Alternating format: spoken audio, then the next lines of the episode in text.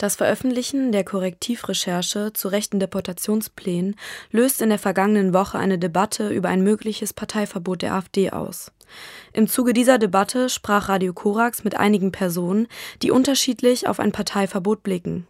Unter anderem Jan-Niklas Reichle vom Studierendenrat, welcher sich für ein Parteiverbot ausspricht. Ich habe mich lange schwer getan damit, weil ich es schon eigentlich einen besseren Weg finde, zu sagen, wir schaffen es auf eine, in einem demokratischen Diskurs, irgendwie die Leute davon zu überzeugen, dass man eine rechtsextreme faschistische Partei nicht wählen sollte.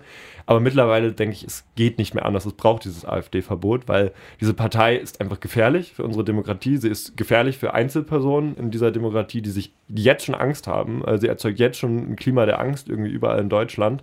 Und ja, wie gesagt, wenn man mal auch in die Geschichte zurückschaut, in der Weimarer Republik ging es irgendwie genauso los. Und das erste, sage ich mal, Bundesland, wo, wo es eine Beteiligung auch an der Regierung gab von der NSDAP, war Thüringen. Und über welches Land reden wir jetzt gerade auch wieder? Nicht nur, aber sehr viel, wo wir Angst haben von AfD-Beteiligung. Und ich finde es echt krass, wenn man diese, diese Zirkel sich jetzt anschaut, ne, was Korrektiv auch aufgedeckt hat, wie offen die mittlerweile reden, dass sie es mittlerweile, also dass sie sich nicht mal wirklich davon distanzieren und teilweise auch in, unserer, in unserem Diskurs immer weiter dieser Hass und diese, ja, einfach nur rechtsextreme Scheiße, sage ich jetzt mal, weiter verbreiten. Ich glaube, es geht langsam nicht mehr anders. Auch Henriette Quade betont, dass es elementar ist, gegen die AfD vorzugehen. Wenn die Rede von der wehrhaften Demokratie ernst gemeint ist, und muss man doch die Frage stellen, wann will sie denn anfangen, sich zu wehren? Wir sind ja immer realen Gefahrensituationen. Menschen, die ins Feindbild der AfD passen und die als Feinde markiert werden, sei es politisch, sei es rassistisch, erleben diese Gefahr ja tagtäglich. Die Zahl der rassistischen Übergriffe ist ähm, seit Jahren auf einem hohen Niveau und steigert sich. Das hat was mit den Diskursen, die geführt werden, zu tun. Das hat was mit der Öffentlichkeitsarbeit der AfD zu tun. Und natürlich hat es auch was damit zu tun, dass die Forderungen der AfD ja immer wieder auch von konservativen oder Liberalen, wie jetzt in Sachsen-Anhalt, ja gerade noch mit der Forderung zum Beispiel nach Sachleistungen für Geflüchtete aufgegriffen werden und damit das Spiel der AfD mitgespielt wird. Genauso auch, wenn wir einen Kanzler haben, der sich auf ein Magazin drucken lässt und titelt, wir müssen wieder im großen Stil abschieben. Das kann halt einfach nicht sein. Ne? Und ich glaube, das ist ein ganz, ganz großes Problem, weil natürlich werden solche Meinungen dadurch mehrheitsfähig, weil wir ja sehen, ah, okay, selbst die Bundesregierung titelt mittlerweile so, also muss das ja irgendwie der Konsens sein, den wir in diesem Land gefunden haben. Und das ist kompletter Quatsch. Und da ist es auch, ähm, ich glaube, das ist keine großartige zivilgesellschaftliche Aufgabe, sondern vor allem die von PolitikerInnen, da auch in den eigenen Parteien mal wieder auf den Tisch zu hauen und zu sagen, Leute, ihr spinnt, so könnt ihr nicht reden. Das funktioniert einfach nicht. So Luna Möbius. Dennoch gibt es Gefahren eines Parteiverbots, die bei der Debatte zu beachten sind. Henriette Quade erläutert. Ich finde den Impuls völlig nachvollziehbar, ein AfD-Verbot zu fordern. Ich finde auch, das muss sehr ernsthaft und grundsätzlich geprüft werden. Und zwar von den Stellen, ähm, die in der Lage wären, das zu beantragen, also Bundestag, Bundesregierung und Bundesrat. Gleichzeitig muss einem aber klar sein, dass das eigentliche Problem natürlich die Einstellungen sind, die dahinter stehen äh, und die Leute dazu bringen, eine rassistische und rechtsextreme Partei zu wählen.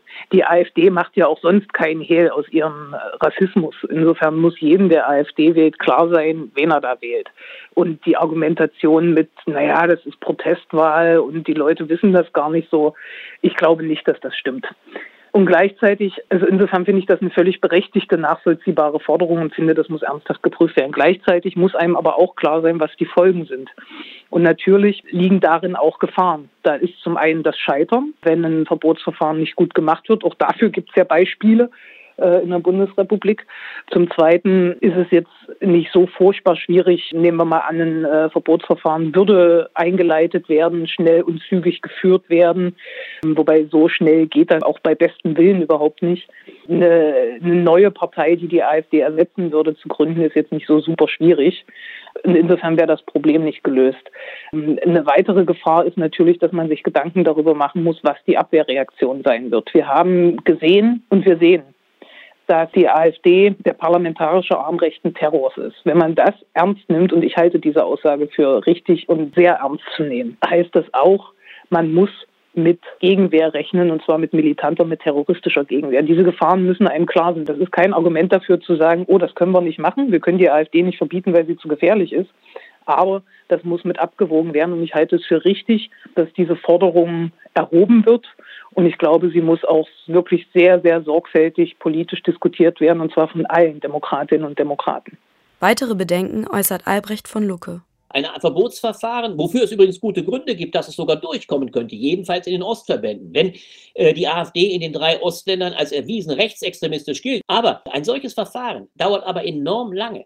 Das heißt, es wird der AfD eher möglicherweise, und das halte ich für die Gefahr, als Munition dienen. Sie wird damit argumentieren können, man versucht uns zu schwächen, damit wir bei den kommenden Wahlen, an denen sie wird teilnehmen können. Egal, ob man das Verbotsverfahren einhält, um uns zu schwächen, damit wir dort schlechter rauskommen. Das könnte also genau den von der AfD AfD ja sehr angestrebten Märtyrer-Mythos und äh, das Momentum, wir werden unterdrückt. Da ist das gewissermaßen äh, das typische Establishment, das uns als die Verkörperung des Volkes, es könnte ihnen eher die Hände spielen. Deswegen plädiere ich nicht für ein Verbotsverfahren, sondern umso mehr und viel entschiedener für die endlich stattzufindende politische Auseinandersetzung. Weil das Verbotsverfahren nicht die eigentliche Lösung ist, müssen wir uns vor allem um die wirkliche Lösung kümmern, die AfD politisch zu schwächen, deutlich zu machen, wie absurd ihre Positionen sind. Übrigens auch, letzter Punkt, gerade für linke Parteien so entscheidend, überhaupt nicht sozial.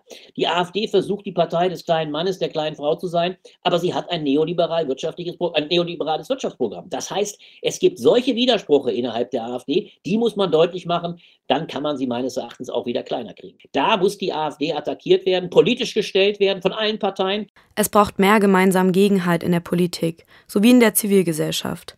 Eine starke Zivilgesellschaft reicht nicht allein im Kampf gegen die AfD aus, so Jess. Wir brauchen eine starke Zivilgesellschaft. Ich habe nur manchmal den Eindruck, dass in diesem Diskurs, der gerade geführt wird, so ein Entweder-Oder aufgemacht wird. Ja, ein äh, AfD-Parteiverbot ist nicht zielführend aus XY Gründen. Wir brauchen eine starke Zivilgesellschaft. Es gibt eine starke Zivilgesellschaft. Es gab und gibt weiterhin Proteste und Bündnisse. Aber wir leben halt auch in einer parlamentarischen Demokratie und das ist gut so. Und unsere Verfassung sieht auch Instrumente der wehrhaften Demokratie vor. Und ich habe manchmal den Eindruck, dass die staatlichen Institutionen wie so ein Kaninchen vor der Schlange sitzen und gucken und abwarten, anstatt halt wirklich die Instru Instrumente, die in unserer Verfassung vorgesehen sind und vielleicht auch vorgegeben sind, zu nutzen, um dann halt irgendwie gegen rechtsradikale Strukturen und auch gegen vielleicht eine entsprechende Partei vorzugehen, die in Teilen ja sogar gesichert rechtsextrem ist. Und deshalb glaube ich, dass wir einfach beides brauchen. Die Meinungen bezüglich eines Parteiverbots gehen auseinander. Festzuhalten ist, gerade jetzt ist es notwendig, aktiv zu werden gegen die AfD.